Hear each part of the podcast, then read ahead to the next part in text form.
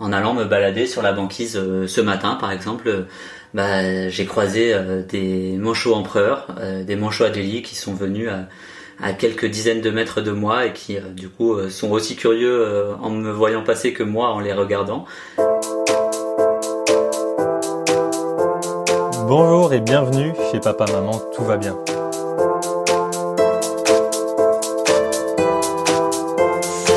Alors certaines d'entre vous aiment bien mes introductions de deux minutes où en quelques secondes on en apprend énormément sur un pays.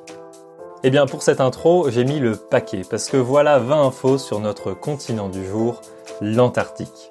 Et oui, déjà ça c'était une info, l'Antarctique c'est un continent, ce n'est pas juste un glaçon qui flotte, l'Antarctique c'est une énorme île avec de la glace par-dessus. En fait l'Antarctique c'est deux fois la surface de l'Australie, et oui évidemment l'Antarctique c'est plus grand que l'Europe. C'est aussi le continent le plus élevé du monde, 2500 mètres d'altitude en moyenne sur tout le continent, avec un pic à 5000 mètres d'altitude. C'est l'altitude du mont Kenya pour vous situer un petit peu. En comparaison, l'Europe a seulement 300 mètres d'altitude en moyenne. C'est aussi le continent où il neige le plus, étonnant, chaque année, des milliards de tonnes de neige se déversent sur l'Antarctique. L'Antarctique, c'est 80% de réserves d'eau douce de la planète et ce serait bien qu'elle reste là-bas. Parce que oui, penser Antarctique, c'est avant tout penser réchauffement climatique. C'est à un pôle, ça fond. Mais en fait, comparé au Groenland, ça va. Ou bien ça allait. Les scientifiques étaient moins inquiets que pour leurs cousins du Nord, mais ça c'était avant l'hiver 2023. Car cet hiver, la banquise a atteint son plus bas niveau depuis le début des relevés 2,5 millions de kilomètres carrés de glace ne se sont pas reformés pendant l'hiver. Ça représente 5 fois la taille de la France qui n'est pas devenue de la glace. Alors, c'est pas compliqué, certains scientifiques disent même qu'il est trop tard pour sauver l'Antarctique, qui va continuer de fondre jusqu'à au moins 2100. Et la conséquence de ça, c'est que si ce gros glaçon de 30 millions de kilomètres cubes fond entièrement, il restera peut-être la tour Eiffel qui dépasse. Bon, on arrête, on arrête, ça angoisse. Et ici, on n'est pas là pour angoisser, on est là pour ce qui est mignon et doux, trop doux et trognon, comme des manchots empereurs. Des petits bébés trop mignons, cette espèce endémique de l'Antarctique, comme le manchot Adélie, évolue un peu partout autour de l'Antarctique, au milieu de 12 millions de petits soldats, toujours trop doux et trognons. Alors un dernier fun fact, les colonies d'empereurs et les colonies d'Adélie, ça fait du bruit et ça pue, dans un poulailler. Allez, aujourd'hui je vous emmène sur un continent sans aucun habitant permanent, sur le terrain de jeu de l'aventurier français Mathieu Torder, sur l'éprouvette XXL de 23 Français, seul résident français du continent pendant l'hivernage. Oh d'ailleurs, j'en ai rencontré un, et il est là, Valentin Guillet, opto-électronicien lidariste. Ouais, j'ai rien compris non plus, mais il va nous raconter ce qu'il a vu, goûté, appris en Antarctique, le continent blanc. Bonjour Valentin. Bonjour. Alors tu es actuellement en Antarctique, donc tu confirmes que tu es à quelques mètres de Manchot, Empereur et Adélie. Est-ce que tu peux nous raconter ce que tu vois, comment c'est? Est-ce qu'on peut venir avec toi en, Antarctique? Alors oui, euh, bah, les manchots Adélie, en fait, euh, ils sont arrivés il y a quelques jours euh, sur la station du Mont Durville qui est passée en phase été. Et du coup, en fait, les manchots Adélie, il y en a plusieurs centaines, plusieurs milliers sur notre île, la petite île des pétrels sur laquelle nous vivons. Du coup, oui, euh, les manchots Adélie, ça pue. Les manchots empereurs aussi. En fait, les manchots empereurs, ils sont un petit peu plus loin. Ils sont à un petit kilomètre de, de la station, euh, sur la banquise et un petit peu au-dessus, euh, sur une, une île qu'on appelle le Nunatak. On va les voir de temps en temps. Et eux aussi, ils puent et ils font pas mal de bruit. Est-ce qu'on peut s'imaginer être avec toi là si on, si on ferme les yeux Tu peux nous raconter ce que tu vois euh, Avant qu'on commence l'enregistrement, tu me parlais d'une banquise à perte de vue. Est-ce que tu peux nous emmener euh, là où tu es actuellement? Alors oui, si je regarde par la fenêtre, euh, bah, je vois une énorme banquise, une énorme glace de mer qui s'étend à, à, à, perte de vue, tout en blanc et quelques petites îles rocailleuses qui dépassent. Je vois beaucoup de neige euh, aussi qui recouvre euh, bah, le, continent. Donc euh, l'île des Pétrels sur laquelle nous vivons, elle est juste attenante au continent, elle est vraiment juste à côté, à 5 km du continent en fait. C'est une petite île de à peine un kilomètre carré sur laquelle est implantée notre station et donc il y a plein de bâtiments qui sont autour de moi. Et si on regarde un petit peu autour, du coup, il y a les petites colonies de manchots qui s'installent, les petites colonies de manchots de, de manchots Adélie, pardon, qui s'installent du coup en ce moment sur les sur les cailloux. alors chacun va construire son nid pour pouvoir du coup se se reproduire pour cet été. Pour construire leur nid, en fait, ils vont chercher des petits cailloux qu'ils transportent avec leur bec. Bon, euh, tu disais euh, trop doux, trop gnon. Euh, ouais, les manchots Adélie, c'est plutôt je marche très vite et je grogne la plupart du temps. du coup, ça fait pas mal de bruit. c'est assez sympathique pour dormir, mais voilà, on s'y habitue très très vite et et du coup, voilà, ils vivent tout proche de nous. c'est fréquent que, en allant me balader sur la banquise ce matin, par exemple bah, j'ai croisé euh, des manchots empereurs, euh, des manchots adélie qui sont venus à, quelques dizaines de mètres de moi et qui euh, du coup sont aussi curieux en me voyant passer que moi en les regardant. voilà, c'est un petit peu le paysage que, que j'ai depuis, depuis un an sur la station. Oui, j'ai oublié de préciser, toi tu es là depuis un an et tu parlais d'aller te balader sur la banquise. On peut aller se balader comme ça et qu'est-ce qu'on ressent quand on est au milieu du blanc, au milieu du blanc partout quoi? Comment on se sent? Comment on se sent quand on voit du blanc Je pense que c'est quelque chose euh, que je me posais comme question avant de venir. Du blanc, euh, il y en a, plein en fait. Il y a plein de nuances de blanc, et en fait, on, apprend euh, sur l'année à, apprécier les différentes nuances, les différentes teintes, les différents, les, les camailleux de blanc. En fait, c'est vraiment des dégradés permanents avec des fois ça tire un petit peu sur le bleu quand c'est des icebergs.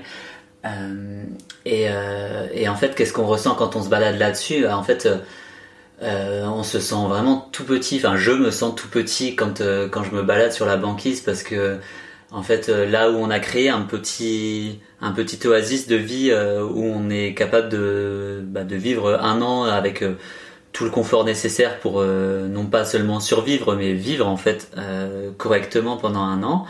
Euh, si on s'éloigne un petit peu, en fait, on fait euh, on fait pas le poids face à, la nature et face à tout ça. Euh, et quand il fait beau, c'est très agréable d'aller marcher. Il fait pas très très très froid en ce moment. Il fait aujourd'hui, il fait moins 12 degrés, ressenti moins moins 20 à peu près. Euh, donc euh, c'est très agréable et euh, bon, c'est pas très différent de ce qu'on pourrait ressentir en allant se balader à la montagne, si ce n'est euh, les points de vue qui sont quand même très différents et très plats en fait. Mais par contre, en fait, quand les conditions météo sont vraiment dantesques, là on se dit qu'on est bien content d'être dans nos bâtiments au chaud et, et que bah, si on sort dehors, on va tenir 2 heures, 3 heures, 4 heures, mais pas plus quoi. C'est vraiment très très fort comme émotion de, de sortir les premières fois, de s'éloigner, de prendre, d'aller à 10 km de la station euh, au plus loin.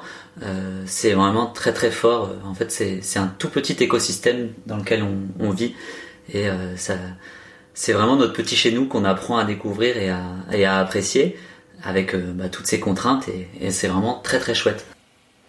Du coup, tu es autorisé à aller te balader. J'imagine qu'il y a des questions de sécurité pour éviter les tempêtes ou quoi. Euh, tu peux aller tout seul te balader vers, euh, le continent?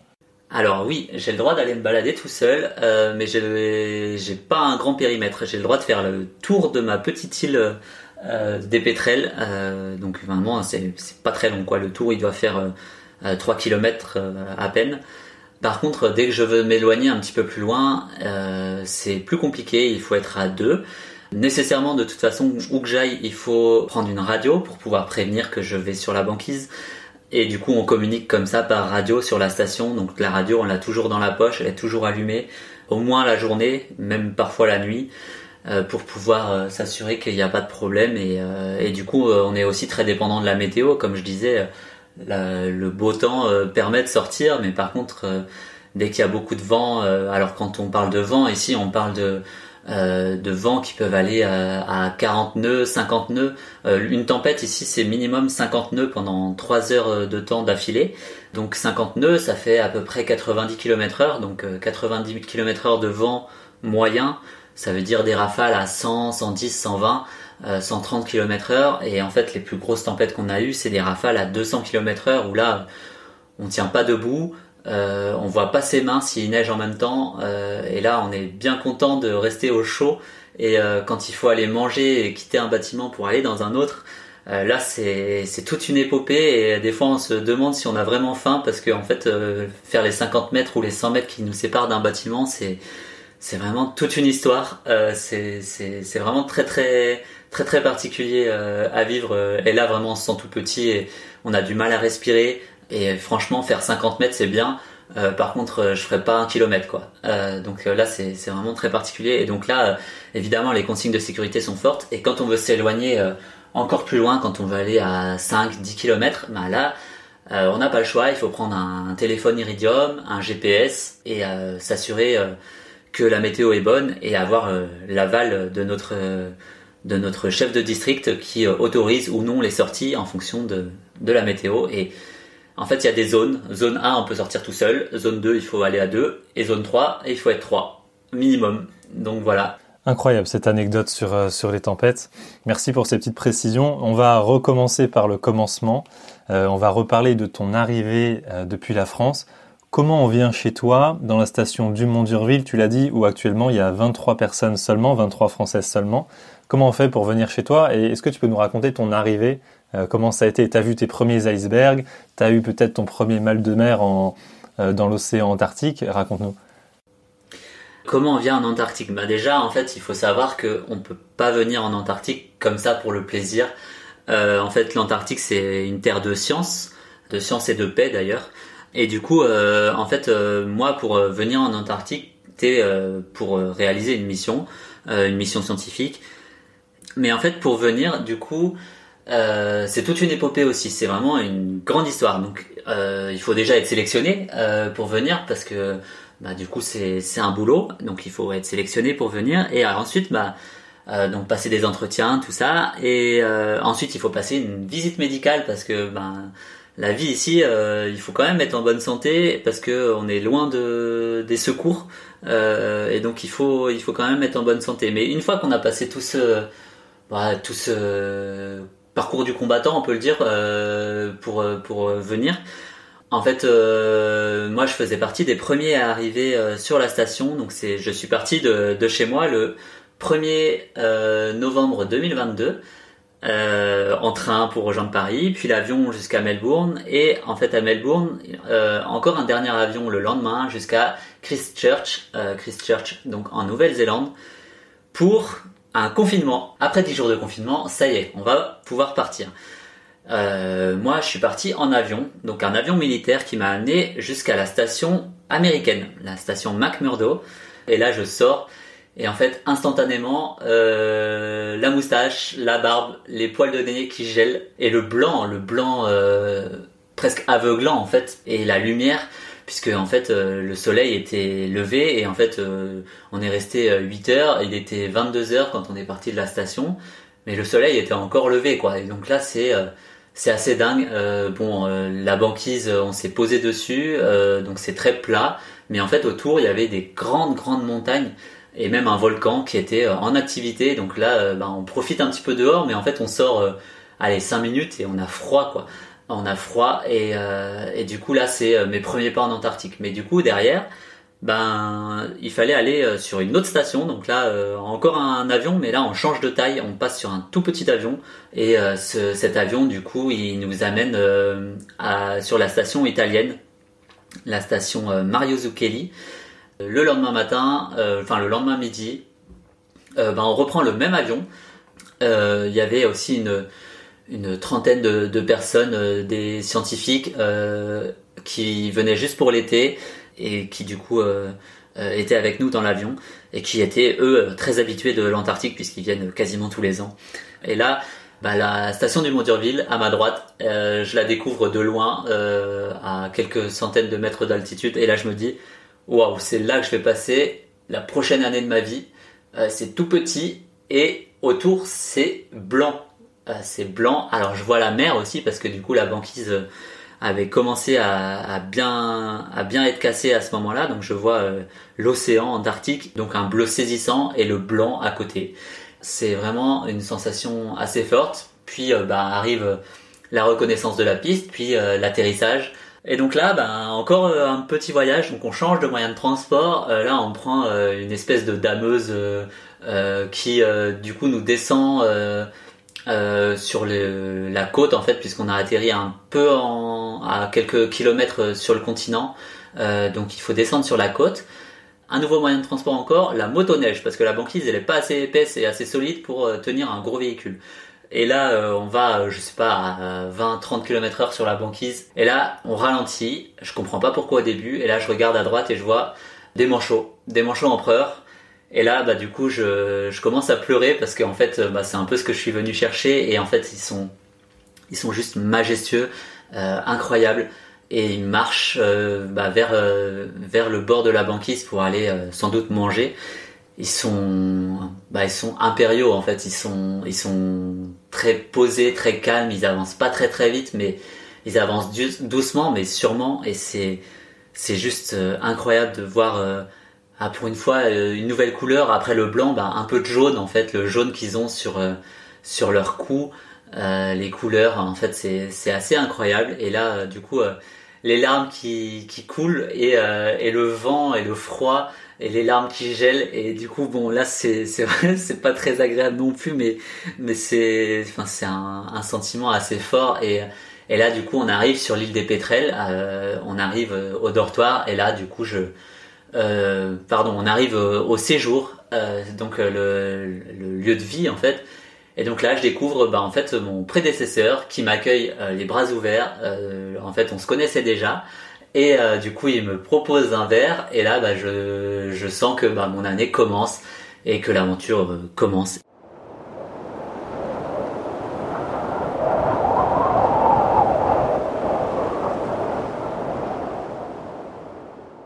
Mais on se rend compte dans ton description à quel point c'est loin, parce qu'on parle de, plus de, de 15 heures d'avion. Euh, je sais même plus, euh, je sais même plus les, les, chiffres précis, mais ouais, on se rend compte à quel point c'est loin.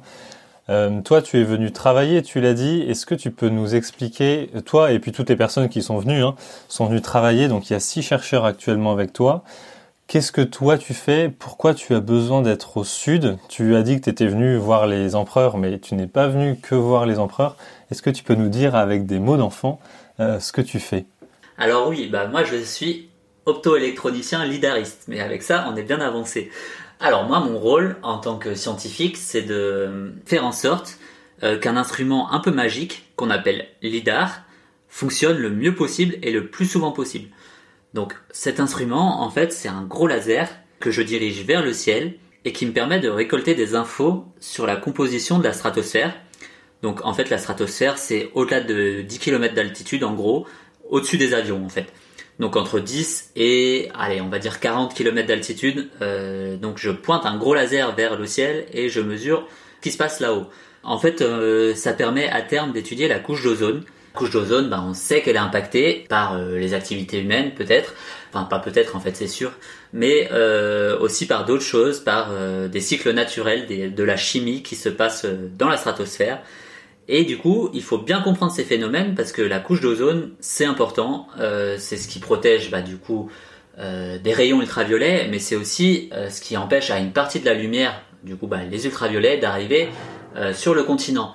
Euh, et l'Antarctique en particulier, bah, s'il y a beaucoup de lumière qui arrive dessus, ça va faire fondre l'Antarctique. Et comme tu le disais, on n'a pas vraiment envie que l'Antarctique fonde parce que c'est plusieurs dizaines de mètres de montée des océans qui peuvent à devenir à terme sur les, quelques siècles à venir. Et ça, euh, on n'a pas envie. Donc en fait, euh, ben, on essaye de comprendre la physique euh, et la chimie qui se passe là-haut. Et pour ça, ben, moi, mon boulot, c'est de faire des mesures la nuit, quand il n'y a pas trop de lumière pour pas gêner mes, mes détecteurs, parce qu'en fait, ben, j'envoie de la lumière à 40 km d'altitude, mais du coup, il n'y a pas beaucoup de lumière qui redescend. Et du coup, bah, il faut qu'il fasse nuit, mais vraiment nuit, pour pouvoir faire des mesures euh, de, qualité. Mon instrument, il est euh, au sud, mais en fait, il y a des instruments comme le mien, il y en a un peu partout sur la planète. Euh, ça fait partie d'un grand réseau. Et en fait, en multipliant du coup les instruments et les données, on va pouvoir du coup mieux connaître l'atmosphère et du coup ben, être capable de, d'écrire ça avec des modèles. Mais moi, en fait, je suis le premier maillon de la chaîne. Je suis celui sur le terrain qui fait les mesures qui les envoie au labo et après le labo, du coup, il va faire des, des, analyses sur plusieurs années, plusieurs années de, de, de mesures pour pouvoir tirer des conclusions. C'est la science, c'est ça rime avec patience. Il faut du temps pour faire de la science. Et voilà, donc c'est dans ce cadre-là que moi je suis arrivé euh, au sud. Mais il y a plein d'autres scientifiques qui, euh, du coup, qui font euh, plein d'autres sujets, qui étudient du coup les manchots, qui étudient la glace, qui étudient du coup la sismologie, qui étudient le champ magnétique terrestre, etc., etc. Il y a vraiment plein de sujets différents et on est six scientifiques pour 23 personnes. Donc là, c'est le moment où moi je rends hommage à mes collègues euh, non scientifiques. je rends évidemment hommage à mes collègues scientifiques, mais je rends aussi hommage à mes euh, collègues non scientifiques, l'équipe technique et euh, évidemment tous les, toutes les personnes qui gèrent la logistique sur la station, parce qu'en fait, bah, sans eux, on peut pas travailler, en fait, on peut pas faire de science. Donc en fait, c'est vraiment une équipe complète qui, qui travaille de concert pour que tout se passe bien. Ouais, donc dans l'équipe, il y a un informaticien, il y a des techniciens, il y a des cuisiniers, boulangers. Donc il y a ces 17 personnes qui travaillent en fait pour vous, pour qu'il y ait six scientifiques qui, euh, qui fassent euh, leurs diverses mesures, c'est ça? Exactement. En campagne d'été, il y a un peu plus de scientifiques parce qu'il y a des programmes qui peuvent se faire euh, plus plus enfin plus l'été mais par contre l'hiver ouais voilà c'est les programmes scientifiques bah du coup on, en a plusieurs euh, on en a plus que six en fait mais euh, du coup on euh, certains gèrent plusieurs programmes et euh, d'autres d'autres gèrent plusieurs instruments. Euh, et en fait, du coup, avec toutes ces personnes-là, on arrive à produire des données quasiment sans discontinuer depuis plus de 50 ans. Et ça, c'est vraiment une très belle chose en fait, puisque il faut accumuler beaucoup de données pour pouvoir tirer des conclusions. Et, du coup, c'est vraiment très très chouette de pouvoir travailler avec ces personnes-là qui, donnent de leur temps et de leur énergie pour nous aider. Et ça, c'est, enfin, indispensable et c'est vraiment euh, très, très, très chouette de leur part de nous donner euh, toute cette énergie, au sens propre comme au sens figuré d'ailleurs. Mais justement, parlons-en de ces 23 personnes qui sont plus ou moins jeunes, hommes, femmes, réunis dans une maison avec peu d'espace autour, ainsi que de vie perturbée par l'environnement. Euh, ça ressemble beaucoup à la présentation de Secret Story, dont d'ailleurs le casting pour une saison en 2024 vient d'ouvrir. Est-ce que c'était Secret Story? Est-ce que c'est Secret Story à la station? Quel est ton secret, Valentin? Quel est mon secret? J'ai l'impression d'être au confessionnal. Alors en fait, c'est vrai que dit comme ça, ça ressemble pas mal à Secret Story. Et en vrai, euh, il y a quelques similitudes. Euh, il y a quelques similitudes. Euh, en fait, il faut apprendre à se connaître euh, parce qu'en fait, on, on se choisit pas avant de venir. On se connaît à peine avant de venir. On s'est rencontrés pendant cinq jours dans un séminaire, le séminaire des hivernants, où on a pu passer quelques temps ensemble, mais en cinq jours, on ne connaît absolument pas les gens. Et du coup, bah, il faut apprendre à se connaître, à vivre ensemble, à découvrir et accueillir les, qualités et les défauts de chacun, et puis à savoir un peu euh, s'effacer aussi derrière le groupe quand euh, c'est nécessaire et puis au contraire savoir s'imposer, s'affirmer dans le groupe pour amener des activités, de la diversité et ça c'est vraiment euh, très très intéressant de trouver sa place dans le groupe. Alors chacun a ses petits secrets, ses petites anecdotes qu'on finit par toutes et toutes toutes et tous pardon connaître à la fin de, de l'hiver euh, évidemment, euh, on, on, commence à se connaître et, euh, et encore, il y a, y a, des choses qu'on découvre aujourd'hui les uns des autres. Et, et moi, est-ce que j'ai un secret Ouais, j'ai un secret. moi, mon secret, c'est que je suis malvoyant. Et ça, c'est un secret un peu intéressant dont je peux peut-être parler être travailleur handicapé, handicapé, c'est bah, c'est quelque chose qui, qui existe dans, dans le monde du travail et en fait, bah moi mon handicap c'est de pas voir très très bien. Alors euh, on me dira euh, pourquoi euh, tu as choisi l'optique et l'instrumentation optique dans ta vie. c'est vrai qu'on pourrait que, cette question. eh ben, je dirais que peut-être par défi, par envie de, de faire du coup de de mon handicap une force et de, de tester mes limites. N'empêche que tout ça, ben euh, ça marche quand même plutôt bien et, euh, et, en fait même en ne voyant pas euh, si bien que ça, j'arrive à faire des choses qui sont plutôt chouettes et preuve en est que ça m'aura amené jusqu'en Antarctique et, et mon handicap n'est absolument pas un poids pour mes collègues ou pour moi-même d'ailleurs sur la station, c'est tout à fait adapté Et je pense que c'est un message important en fait parce que ok, il faut être en bonne santé pour venir, c'est-à-dire ne pas avoir de risque de santé. Mais par contre, mon handicap, c'est quelque chose de stable et de facile à, vivre au sens où ça ne demande pas de très grosses adaptations. Et ben à partir de là, euh, c'est tout à fait ouvert et euh, ben, moi je remercie euh, l'Institut Polaire qui m'embauche de m'avoir permis de venir malgré tout ça. Ça a marché sans problème et ça c'est quand même plutôt chouette. Donc voilà, j'ai fait une petite parenthèse. Voilà mon secret. ouais, bah c'est important de le dire, c'est très encourageant parce que c'est vrai qu'on pourrait se dire ah ils veulent des gens parfaits avec du 25 sur 10 comme pour les pilotes d'avions de chasse, par exemple pour la vision, mais pour tous les autres niveaux. Et toi, tu dis que non, il faut, il faut être stable et, ne pas avoir de problème sur place, quoi. Mais si t'as pas ce risque-là, tu, tu, peux, tu peux être sélectionné. C'est exactement ça. Euh, du coup, on va revenir, euh, on va revenir sur l'ambiance. Comment c'était l'ambiance? Est-ce que, oui, donc j'ai un ami, donc bonjour Thomas, qui m'a dit, il faut absolument que tu poses cette question. Est-ce que vous vous explosez la tronche le soir avec de l'alcool euh, Voilà, donc c'est la question de Thomas. Est-ce que tu peux y répondre et nous, enlever ce, questionnement? Alors euh, sur l'ambiance, déjà, euh, l'ambiance est quand même très orientée travail. Hein. En fait, il y a toujours quelqu'un qui, bosse. mais en fait, ça n'empêche pas d'organiser de, bons moments. Souvent, en fait, le samedi soir, bah, on fait une petite soirée à thème. on se déguise parfois et euh, ça permet de décompresser un peu de la semaine de travail. Et puis euh, on joue, euh, on organise des petites conférences le jeudi soir. Enfin, on a toujours des, des activités. Des fois, on fait des repas, thèmes, etc. Donc sur sur l'ambiance, franchement, elle est bonne quoi. je pourrais détailler si si tu le souhaites. et sur l'alcool, bah en fait, l'alcool c'est quand même un vrai sujet. Alors certains diraient que oui, ça arrive qu'on s'expose la tronche. Bon, c'est quand même très très rare et c'est aussi peut-être une vision un peu euh, un peu datée de euh, des expéditions polaires où peut-être que par le passé euh, ça a pu être plus présent. L'alcool, bon, ok, il est présent sur la station, on en a. on a des quotas qui n'existent quand même pas en, en métropole. On a des quotas par personne par semaine, qui fait que du coup, on peut pas sortir autant d'alcool qu'on veut. On n'a pas le droit non plus d'en amener autant qu'on veut dans nos bagages, donc il y a quand même des restrictions. Et en fait, tout ça, ça s'explique parce que, en fait, on fait toutes euh, et tous partie de d'équipes, euh, l'équipe médicale, l'équipe euh, pompier ou l'équipe rescue. Et ces équipes-là, en fait, c'est des équipes pour lesquelles on est formé, certains en amont, d'autres sur place, pour bah, pallier aux problèmes. donc les problèmes médicaux, bah, quelqu'un qui fait un malaise, quelqu'un qui euh, je sais pas moi, qui fait un arrêt cardiaque, c'est déjà arrivé.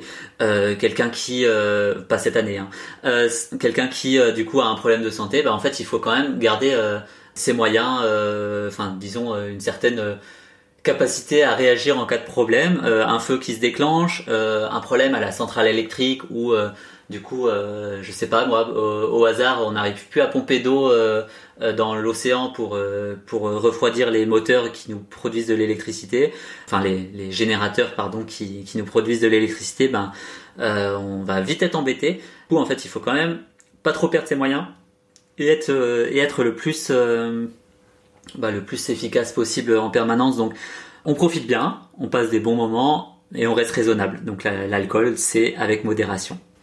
Eh bien, j'espère que Thomas sera satisfait de cette réponse. J'espère aussi. Parlons un peu Internet. Est-ce que tu te rappelles euh, de ce qu'est Netflix? Alors, votre débit Internet depuis deux ans est passé à 3 mégabits. Avant, c'était moins, mais ça reste très très peu. Euh, la preuve, on a peut-être un petit peu de mal à, se faire un appel et ça grésille peut-être un peu. Euh, comment c'est Internet? Est-ce que ça fait euh, un an que tu as pas été regarder une vidéo de bonne qualité en ligne, par exemple? Alors moi, j'ai une petite question pour toi. C'est quoi les, dernières séries un peu hype? Alors, je je suis pas très consommateur de séries, je t'avoue. je, pourrais, je suis désolé, je pourrais pas répondre à ta question. de quoi les gens parlent? C'était euh, bon c'était c'était une blague hein, mais c'était pour c'était pour te dire qu'en fait euh, ici bah en fait euh, ouais euh, on regarde pas de, de séries euh, clairement enfin en tout cas pas pas sur Netflix le débit vidéo c'est chaud. Moi les vidéos quand j'en regarde ici bon je les charge en 144p donc bon c'est tout pixelisé tout moche mais c'est pas grave. Et il faut un peu de temps pour qu'elles chargent donc donc ouais c'est vraiment pas les choses qu'on fait ici. Alors heureusement, on a une banque de, films qui nous permet de, regarder quelques quelques films de temps en temps. Et, et, en fait, ici, on est assez déconnecté de, tout ça. Euh, du coup, euh, ouais, 3 mégabits, ben, il faut se le partager à, à 23, euh, avec évidemment le débit science euh, qui est important. Hein. Mine de rien, on envoie pas mal de données, donc c'est un débit qui est surtout axé travail, mais mine de rien, on arrive quand même à passer des appels. Alors ok, ça grésille un peu, mais on arrive à passer des appels et même de temps en temps des visios. Mais du coup, il faut euh, réserver des créneaux, euh, il faut se partager. Euh, il y a des créneaux où c'est interdit d'utiliser Internet parce que bah du coup la, la météo est prioritaire parce qu'ils ont besoin de télécharger le modèle pour nous annoncer la météo du lendemain. du coup, ça c'est important et donc ils ont des créneaux privilégiés pour eux et c'est c'est tout à fait normal voilà, enfin ce, qui est cool, c'est que bah du coup le soir on dispose quand même un peu plus d'internet euh, et du coup on peut faire des appels WhatsApp et puis et puis même on peut aller euh, euh, publier un petit peu des photos sur les réseaux sociaux ou euh, bah, comme moi tenir un blog, ce qui permet du coup de, bah, de, partager des articles, des photos, des textes et, et pouvoir raconter un petit peu cette, cette aventure un peu hors du commun qu'on n'a pas tous l'occasion de vivre. Enfin moi c'est sans doute l'aventure d'une vie et, et c'est vraiment important de, de tenir ce petit journal de bord avec avec des et puis ça permet aussi de donner des, nouvelles sans avoir à appeler tout le monde parce que j'avoue que le contact avec l'extérieur euh, c'est pas toujours facile parce que ici on est très euh, on va dire on vit une expérience assez assez folle et euh, c'est vrai que la, vie en métropole le rythme en métropole tout va très vite en métropole euh, par rapport à ici sans doute et du coup euh, bah, les relations la communication peut être euh, des fois un petit peu difficile avec l'extérieur. Du coup, en fait, un bon moyen de donner des nouvelles sans avoir à appeler tout le monde, bah, c'est de publier des, articles. Et comme ça, on reçoit des petits commentaires, on dit que tout va bien, et puis c'est chouette. mais après, les relations restent bonnes à l'extérieur, hein, mais mais c'est juste que bah du coup, je pense qu'on a tous et toutes envie de vraiment profiter au maximum de notre aventure, et du coup, bah, on met un petit peu entre parenthèses notre vie en métropole. Euh, avec plus ou moins de poids pour chacun. Euh, c'est plus ou moins facile à vivre, ça dépend des, des personnes. Pour moi, ça va. enfin, en général, il y a des petits moments où les amis manquent, la famille manque. Si on veut suivre tes aventures, ton blog c'est valantarctique.fr, donc valantarctique.fr et on peut suivre un petit peu tes informations. Donc on parlait d'internet et du point qui était un peu compliqué et là tu parles de la famille. Euh, quelle a été la chose la plus dure pour toi? Donc je parle tant sur le plan euh, sur place, qu'est-ce qui a été dur, mais aussi à distance. Donc tu parles de la famille, est-ce que c'est ça? Ou alors est-ce que c'est le fromage qui te manque par exemple? Euh, voilà, qu'est-ce qui a été le plus dur dans cette expérience qui touche bientôt à sa fin? Alors, moi, je suis pas un gros mangeur de fromage, donc de ce côté-là, ça va, je, je, m'en sors plutôt bien. c'est vrai que ouais, la famille peut, peut manquer par moment. après, bah, en venant, c'est aussi un choix qu'on fait de, de partir et donc euh, même si on sait que ces personnes-là vont nous manquer, nos proches, euh, notre famille, nos amis euh, vont nous manquer, bah, en fait on accepte un petit peu le truc et et comme on vit un petit peu éloigné les uns des autres, bah du coup en, en, étant aussi loin, en fait on, on, donne un petit peu tout pour l'expérience qu'on vit sur place et du coup bah ça ça fait que du coup les, les relations à distance peuvent devenir un petit peu plus compliquées. Euh, et donc en fait, euh, ben moi j'ai pas forcément mis beaucoup d'énergie dans dans le fait de garder euh, énormément de relations avec tous mes amis tout, et puis ma famille au sens où en fait je sais qu'en rentrant on se retrouvera. Alors évidemment on prend des nouvelles régulièrement les uns des autres mais l'idée c'est pas de, de passer trop de temps là-dessus et de vivre à l'extérieur. C'est plutôt de profiter vraiment de cette expérience qui est sans doute bah ouais comme je le disais euh, sans doute l'une des, expériences phares de de ma vie en tout cas jusqu'ici. Et donc en fait euh, j'ai envie de profiter de chaque instant de chaque moment ici. Euh, non pour moi ce qui a été sans doute le plus dur c'est d'avoir un, rythme de travail euh, décalé euh, de travailler de nuit alors que tout le groupe travaille bah, plutôt la journée. Et du coup ça c'est imposé par le travail sur le lidar qui est un instrument vraiment très sensible puisqu'on veut détecter des, des, photons, donc de la lumière qui euh, provient de plus de 40 km d'altitude. Donc en fait, bah, pour la mesurer, il faut vraiment qu'il fasse nuit, sinon, euh, bah, sinon en fait, on va être perdu par la lumière du, du, soleil, on va être noyé dedans. du coup, les mesures ne se font que de nuit et donc en fait, bah, en, en Antarctique, à Dumont d'Urville, les nuits elles vont jusqu'à 22 heures d'affilée au plus cœur de, au plus profond de l'hiver, autour du 21 juin. Et donc forcément, forcément, c'est bah, c'est compliqué parce que euh, bah, on vit en décalé, on est très fatigué parce qu'on enchaîne les, journées de travail, euh, enfin les nuits de travail en l'occurrence. Euh, j'ai enchaîné beaucoup de, nuits de travail quand il fait beau, puisque je suis très dépendant de la météo aussi. Je peux pas traverser les nuages, ça, ça marche pas. Donc en fait, il faut vraiment qu'il fasse beau. Et du coup, ben quand quand on enchaîne les tempêtes, ben on va essayer de compenser ça avec avec des, des semaines où il fait beau. ben on va travailler tous les jours de la semaine euh, et, si possible le maximum d'heures possible pour pouvoir euh, engranger le maximum de données possible. Et ça, bah forcément, c'est très très fatigant. Euh, enchaîner 20 heures, puis euh, aller se coucher pour 4 heures et reprendre le travail directement en se levant juste derrière, c'est c'est éreintant. Et je pense que jusqu'ici, en fait, avant de venir, j'avais jamais vraiment connu ce que c'est que la fatigue.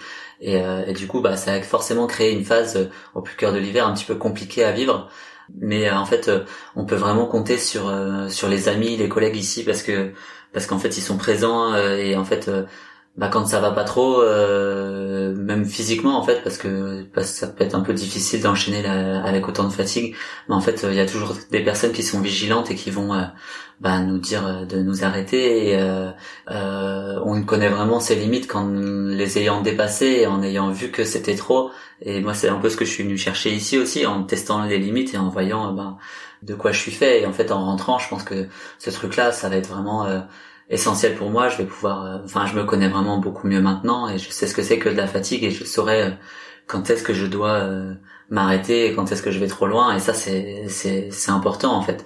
Et enfin, c'est même essentiel. Et donc voilà, tout ça, ça ça permet de tirer des belles conclusions et et ouais voilà enfin moi j'en sors grandi de, de cette histoire là donc même si c'est enfin je pense que c'est vraiment dans le plus dur dans les moments les plus durs qu'on apprend le plus et, ben en venant ici c'est vraiment exactement ce que je suis venu chercher. Donc oui c'est pas toujours facile mais en fait on fait avec et euh, et même on apprend quoi. Et ça c'est chouette. Ouais, et surtout, je pense que en plus d'être déconnecté physiquement de tout ce que tu connais d'avant, t'es aussi déconnecté euh, au niveau d'internet. Donc euh, il y a des choses que tu as peut-être même oublié que ça existe. Bon, le fromage, du coup, c'est pas ta tasse de thé, mais il y a peut-être des choses tu as oublié le goût. Et quand tu vas revenir en France, tu vas te dire waouh, mais comment j'ai pu m'en passer? Moi, ça m'est arrivé en revenant du Sénégal. Et pourtant, je n'étais pas autant déconnecté que toi, mais il y a des choses qu'on oublie. Et euh, c'est quand on les retrouve qu'on se dit ah mais euh, ça, ça m'a trop manqué en fait. On le réalise pas sur place. Euh, tu parlais du travail et du fait que tu travaillais beaucoup. Donc déjà, je trouve ça marrant, quelqu'un de la du lycée Clémenceau de Nantes qui disent qu'ils connaissent pas le, la vraie fatigue. Donc ça, ça dit à quel point tu as dû être fatigué. Euh, une fois que tu as fini de travailler, qu'est-ce que tu pouvais faire pour te détendre une fois que tu as fini ta semaine euh, de, beau temps et du coup de travailler toutes les nuits? Qu'est-ce que tu faisais de la semaine? Tu partais juste te balader sur tes 3 km ou il y avait d'autres d'autres choses ou c'est vraiment que des relations humaines pour se détendre? Alors, il n'y a pas de terrain de basket. Euh, alors ouais, il n'y a pas, il a pas de terrain de basket, mais par contre, euh, oui, euh, bah il y a une place euh, importante enfin que moi je donne en tout cas au sport parce que, bah en fait, le sport c'est vraiment une échappatoire, c'est un moyen de, bah, de réaligner un peu les choses dans la tête et, et en fait pour moi c'est assez essentiel. Alors ça veut pas dire faire énormément de sport, mais de temps en temps ça, ça fait du bien, bien dans son corps, bien dans sa tête.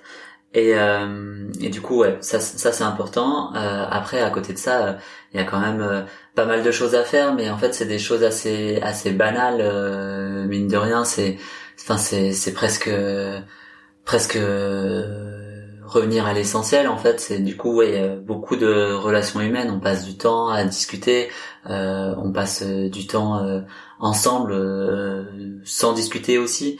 on regarde des films on se balade, euh, on prend voilà, on prend du temps euh, pour soi aussi, où, on peut se retrouver un petit peu tout seul, euh, lire un bouquin. moi ici j'ai appris à tricoter, fabriquer des petits objets avec avec le menuisier par exemple. c'est c'est des choses vraiment vraiment sympathiques. Donc voilà, c'est ça un petit peu les les occupations qu'on qu'on peut trouver. Alors il y a aussi bah du coup la la volonté quand même de communiquer sur ce que je fais, donc la rédaction d'articles pour mon blog ou pour pour d'autres. Et ça, c'est, ça prend un petit peu de temps aussi. Et puis euh, moi, il y a quelque chose qui me plaît vraiment, c'est de faire des photos. Du coup, en venant ici, eh ben, j'avais vraiment envie de faire des photos. Et moi, ce qui me plaît le plus ici en, pour faire des photos, c'est, c'est vraiment les, les aurores, les aurores australes. Ben, en fait, c'est un spectacle magnifique qui est donné par la nature. C'est quelque chose de très très fort, euh, avec des, des lumières qui dansent dans le ciel et qui euh, pleines de couleurs. Euh, enfin, en fait, virevoltent par-dessus euh, une voie lactée. très très bien définie avec énormément d'étoiles. Le ciel est quand même assez pur ici bah voilà, euh, moi j'ai, enfin j'ai adoré prendre des photos des aurores et puis apprendre, euh, m'améliorer, faire des time lapse. Euh, il y a quand même un, point particulier, c'est que bon, les aurores c'est bien joli, mais il y a toujours cette ambivalence où on veut rester profiter du spectacle. Et des spectacles, on en a eu hein, quelques-uns, des, des trucs où à l'œil nu c'était juste incroyable et bien mieux encore que les photos parce qu'il y avait des couleurs qui dansaient dans le ciel et avec des des intensités mais incroyables et, et ça c'était magnifique. Mais euh, mais du coup il y a toujours cette ambivalence où on veut rester profiter et en fait euh, du coup euh, ben on on reste mais il fait froid parce qu'en fait il fait moins 30 ressenti euh, jusqu'à moins 50 quasiment. Pour faire des photos euh, t'enlèves tes gants pour pouvoir déclencher ou régler sur l'écran tactile et, euh, en fait c'est la pire erreur à faire parce que du coup bah le sang arrête de circuler dans les dans les mains et ou alors le bout du nez ou les orteils enfin tout ça c'est des endroits où on peut avoir froid et en fait on pourrait se dire que quand on revient au chaud quand on va boire un petit thé après ça va la sensation de chaleur va être agréable. En fait c'est vraiment tout le contraire euh, parce que du coup quand le sang euh, commence à recirculer dans, les doigts c'est c'est l'une des pires douleurs que j'ai connues. En fait c'est une douleur où on a envie de pleurer tellement on a mal euh, parce que du coup bah les le sang circule et c'est vraiment c'est vraiment horrible. Mais en vrai enfin vu le spectacle ça, vaut vraiment le coup et et du coup bon moi ma technique c'était vraiment de lancer des time lapse où bon je passe 10 minutes où j'ai froid pour déclencher faire tous les réglages mais euh, après, du coup, je, laisse tourner l'appareil photo dehors et puis je, regarde le résultat 3-4 heures plus tard. Et, euh, du coup, bah, ça fait des, des jolis time-lapse et, euh, et ça, c'est parmi les plus belles choses que j'ai pu voir. Alors évidemment, euh, qu'est-ce qu'on peut faire d'autre? On peut aussi aller euh, voir la faune locale et donc là, on va accompagner euh, Coralie ou Servane qui sont qui vont sur la colonie de Manchot Empereur parce que c'est les seuls animaux l'hiver qui sont présents. Et du coup, ben, on va aller passer une heure, deux heures, trois heures, cinq heures sur la colonie pour bah, les accompagner et puis bah, les aider dans leur protocole ou ou juste leur tenir compagnie. Et en fait, du coup, bah, c'est des spectacles magnifiques où on va avoir les, les, animaux à quelques quelques dizaines de mètres. Et voilà on, on profite du spectacle et euh, on fait des photos aussi. Euh, mais euh, mais moi j'en garde des souvenirs merveilleux où un manchot va être un peu curieux et va s'approcher un petit peu. Et, et, du coup bah, il va être à quelques mètres de, de, de nous et évidemment on fait très attention à ne pas les déranger ou quoi que ce soit mais on profite vraiment du, du moment et, et c'est enfin c'est des oiseaux majestueux c'est c'est vraiment très très très très beau et après il y a la naissance des poussins c'est juste magnifique de les voir euh, tout petits euh, très très braves face au, au, froid en fait. On se demande comment la nature arrive à à réussir à s'implanter la vie à s'implanter ici quoi. C'est vraiment dingue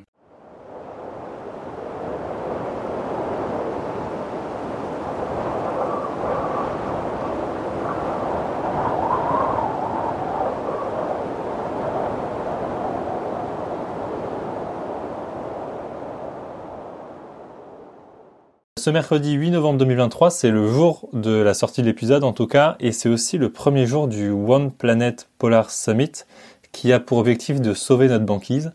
Euh, la banquise va mal, comme je disais dans l'introduction, et dans chaque épisode que je fais de Papa Maman Tout va bien, on me parle de réchauffement climatique. Est-ce que toi tu vois, ou bien est-ce qu'on t'a dit des choses sur ce réchauffement climatique qui atteint le pôle sud? Alors sur le réchauffement climatique, c'est toujours assez délicat de parler de ce sujet-là parce qu'en fait, euh, avec euh, nos sens, on peut toujours euh, euh, voir des choses et tirer nos propres conclusions, mais en fait, ben il faut pas confondre météo et climat et il y a ok il y a le réchauffement climatique bon ici il fait il fait moins 10 moins 20 moins 30 donc bon réchauffement climatique c'est toujours délicat aussi de, de dire des choses comme ça mais en fait le dérèglement climatique il est présent il est il est présent c'est sûr voilà, on n'a pas une vision globale sur tout l'Antarctique. Ici, on a une vision sur euh, bah, un petit euh, un petit carré de 3 euh, km par 3. En fait, c'est ça notre espace de jeu durant l'hiver, en gros. Et du coup, ouais, c'est c'est un petit peu difficile de, de conclure sur ce point-là. Alors oui, on a eu beaucoup de tempêtes cette année. On a vraiment eu beaucoup de tempêtes. On en a eu 25 jusqu'ici. Donc une tempête ici, elle est définie comme plus de 50 nœuds de vent, donc à peu près 90 km heure, pendant 3 heures consécutives en vitesse de vent moyen. Donc c'est vraiment euh, c'est vraiment pas mal déjà. Et du coup on en a eu euh, on en a eu 25 dont euh, certaines qui ont duré presque 48 heures. Donc c'est vraiment énorme. Et en fait bah ça ça a pour conséquence bah de potentiellement tuer beaucoup de, de poussins empereurs typiquement cette année il y a une grosse mortalité de de poussins empereurs mais après tirer des conclusions là-dessus et dire bah c'est ça qui a causé la la mort c'est toujours difficile et du coup, bah là, il y a besoin du processus scientifique, mais en fait, le processus scientifique c'est long. On a besoin d'accumuler beaucoup de données sur plusieurs dizaines d'années pour ensuite tirer des tendances. Et donc, le dérèglement climatique, on peut pas euh, en une année. Enfin, moi, ce que j'ai vu ici, en fait, c'est tellement éloigné de ma normalité euh, en métropole qu'en fait, bah ok, c'est devenu ma normalité, mais du coup, est-ce que c'est difficile Enfin, je trouve ça assez difficile de dire, euh, euh ouais, ça, c'est c'est pas normal ce qui se passe euh, ça, c'est ça le dérèglement climatique Non, en fait, euh, je peux pas le dire. Et donc pour ça, il faut des instruments, il faut des capteurs, il faut des mesures. Euh, et c'est pour ça qu'on est là, en fait. C'est pour faire de la science correctement et pas de, de la science de comptoir où on va juste tirer nos propres conclusions avec nos propres observations à l'œil, comme ça, sans sans protocole, c'est c'est pas comme ça qu'on peut faire. Et du coup, oui, en fait, euh, le One Planet Polar Summit, c'est un grand moment qui, du coup, va se passer en France, où on va euh, en fait euh, rassembler eh ben, la plupart des des grands pays polaires, des grandes nations polaires, et pour se mettre autour de la table et discuter de qu'est-ce qu'on fait à, l'avenir sur ces sujets-là. ok, il y a le dérèglement climatique, mais en fait, l'Antarctique, c'est une terre vraiment essentielle pour comprendre ce qui se passe. Euh, c'est une Terre qui a d'énormes enjeux, comme tu disais dans ton introduction, 60 euh, mètres d'élévation du, du niveau de, de la mer. En fait, euh, si l'Antarctique fond, c'est énorme. Et donc en fait, bon, c'est ok, c'est sur plusieurs siècles, mais quand même. Et donc, donc voilà, il faut vraiment comprendre ce qui se passe ici, parce que c'est, enfin, ça peut avoir des conséquences irréversibles. Et et euh, ça en a déjà. Donc euh, les glaciers sont euh, en danger et pas que sur le reste du monde, en Antarctique aussi. Et l'érosion avec le peu de banquise qu'il y a eu cette année, ben en fait ça, ça peut favoriser l'érosion par l'océan. plus de tempêtes potentiellement et donc en fait bah du coup ça veut dire plus de glaciers qui, qui vont se, se jeter dans l'eau donc plus d'instabilité donc voilà c'est c'est assez compliqué quoi. Et du coup, euh, ouais, moi j'attends pas mal de ce de ce One Planet Polar Summit où en fait, euh, du coup, ben c'est c'est chouette, ça se passe euh, en France, ça se passe à Paris, et du coup, en fait, bah moi j'aimerais que du coup la France s'engage à prendre des décisions fortes pour l'avenir de du polaire en France parce que ben scientifiquement on est quand même à la pointe sur ces sujets-là et, en fait ce serait bien qu'on le reste et donc bah ça veut dire prendre des décisions et j'espère vraiment que ça arrivera. Donc voilà pour, euh, pour ce sujet-là. Réponse euh, très scientifique, merci beaucoup. Ta mission touche bientôt à sa fin, donc euh, tu disais encore quelques semaines et il y a le premier bateau qui arrive. Quelle est la première chose que tu vas faire en revenant à la civilisation? Donc tu as encore un, long trajet avant d'arriver à la France, mais qu'est-ce que tu vas faire en premier, en deuxième, en troisième? De quoi tu as hâte actuellement? Alors, de quoi j'ai hâte actuellement? Bah, en fait, oui, c'est vrai que là, le, départ commence à approcher.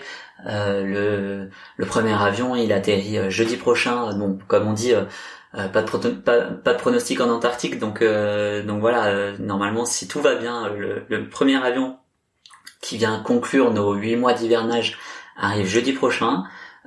donc là, c'est au moment de la sortie de cet épisode, en fait, il est déjà arrivé. Normalement, on croise les doigts. Après, il y a le premier bateau qui arrive deux semaines plus tard. Donc en fait, euh, voilà, la, fin euh, approche et du coup le rythme un petit peu change sur la station. Et donc ouais, euh, le retour approche et l'envie de, rentrer aussi commence à, se faire sentir. Donc moi, je vais rentrer, je vais arriver normalement, si tout va bien, en métropole le 24 décembre.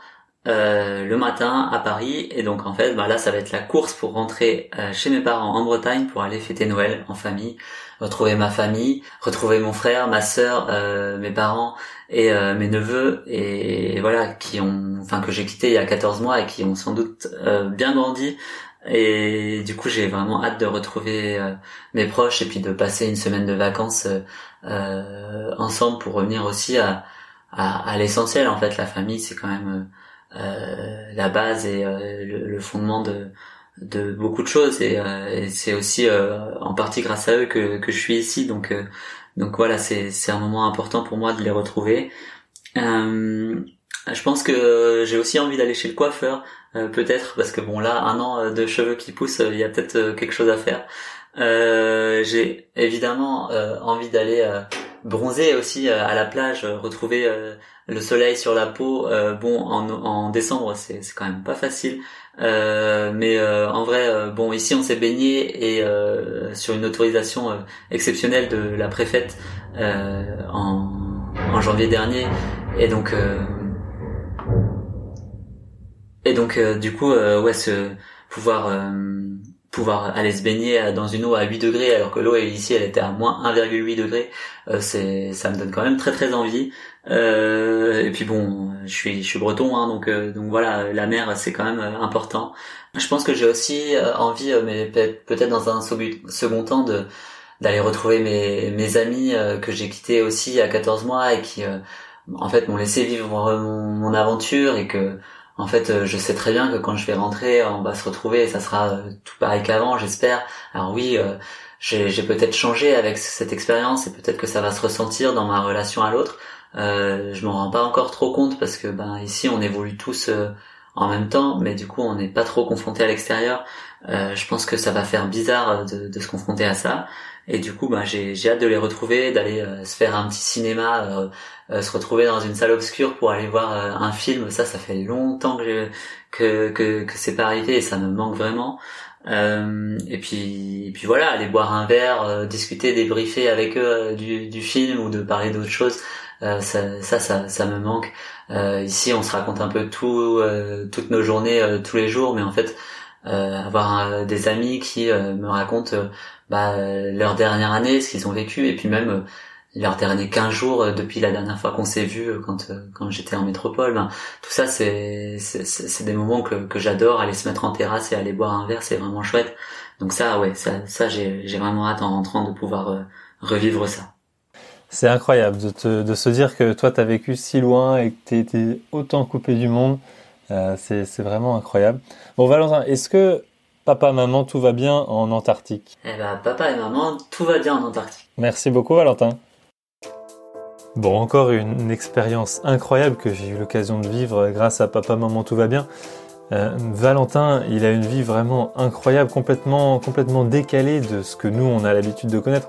On dirait un peu qu'il sort d'un confinement et qu'il a vu personne pendant quelques semaines, sauf que là on parle de quelques mois, plus d'un an et surtout qu'il n'a eu aucune connexion à Internet en gros euh, depuis plus d'un an. Donc euh, je pense que le, retour en France va être une sensation, une sensation vraiment, vraiment étrange pour lui.